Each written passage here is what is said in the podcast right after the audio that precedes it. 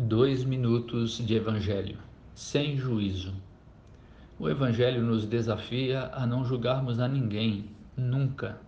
Quem julga o outro não tem juízo, sim, pois está condenando a si mesmo. Faríamos um bem enorme a nós mesmos se resolvêssemos jamais julgar a qualquer pessoa por qualquer razão. Ainda que seja por puro egoísmo, por saber que fará bem a si mesmo a decisão de não julgar traria grande benefício para a vida de quem assim decidisse viver. Seja qual for a motivação, não julgar é a coisa mais sábia a se fazer. Não à toa, é um mandamento do Evangelho, e a obediência aos princípios de vida dele tem o poder de nos tornar pessoas melhores.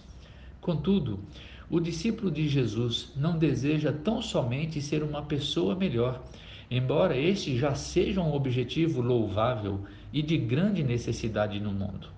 O Evangelho nos convida a seguirmos a Jesus e fazermos tudo por amor, como Ele, em benefício do outro, para servir ao outro. Assim, o não julgar, conforme o Espírito de Jesus, carrega o desejo de acolher sempre o outro, de perdoar sempre, de olhar com carinho para cada pessoa de ser tolerante para com os erros do outro e compreensivo diante das suas escolhas e dos caminhos que decidiu seguir. Podemos não julgar apenas para nos tornarmos a nós mesmos pessoas melhores. Mas podemos não julgar para seguirmos lado a lado com nosso Mestre e tornarmos o mundo melhor, mais amoroso e solidário. Tenhamos juízo e não julguemos a ninguém nunca. Sejamos discípulos de Jesus e amemos e acolhamos a todos sempre.